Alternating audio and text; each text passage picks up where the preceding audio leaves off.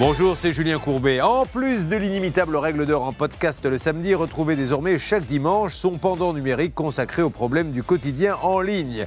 Comment naviguer en toute sécurité sur Internet, comment éviter les arnaques par mail ou par SMS qui sont légion? Et comment protéger vos données personnelles? Ce podcast répond ici à toutes les questions que vous vous posez sur les nouvelles technologies. Sur les tables de restaurant, sur les affiches ou dans les transports, les QR codes sont partout. Ces carrés à scanner avec l'appareil photo sont devenus omniprésents depuis le Covid. Mais ils peuvent aussi être dangereux. Pour voler des données personnelles, les escrocs n'ont pas attendu longtemps pour les détourner et monter leurs arnaques. Dans ce nouvel épisode de la règle d'or numérique, Benjamin Hu, journaliste RTL, vous explique les risques liés à ces QR codes et comment s'en protéger au quotidien.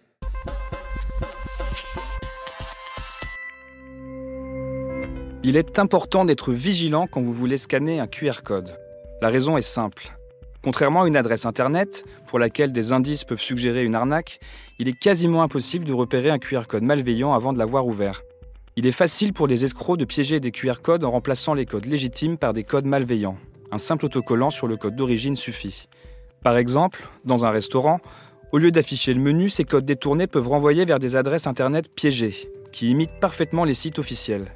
Sans se méfier, la victime va alors renseigner ses informations personnelles ou bancaires. Un QR code piégé peut aussi lancer l'installation d'un programme malveillant ou d'un virus. Autre possibilité, il peut lancer un appel vers un numéro de téléphone surtaxé. Ces arnaques sont moins courantes que les SMS et les mails de phishing, mais elles peuvent être assez efficaces dans les lieux avec beaucoup de passages. Il est donc important de faire attention avant de scanner un QR code sur un site très fréquenté. Comment repérer un faux QR code? Il n'existe pas de recette miracle à proprement parler. La principale règle d'or est de se méfier. Réfléchissez avant de scanner. Comme pour les liens contenus dans les SMS, il ne faut pas scanner un code avant d'avoir vérifié qui en est à l'origine. Dans un restaurant, par exemple, vérifiez que le code à votre table n'est pas collé par-dessus un autre. Regardez aussi si les QR codes des autres tables ont le même logo.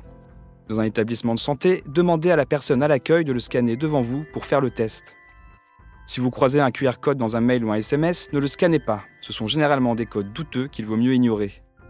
Autre conseil, après avoir scanné un QR code, vérifiez l'adresse Internet vers laquelle il renvoie. Si le code déclenche le téléchargement d'une application ou demande l'accès au micro ou au contact du téléphone, dites non.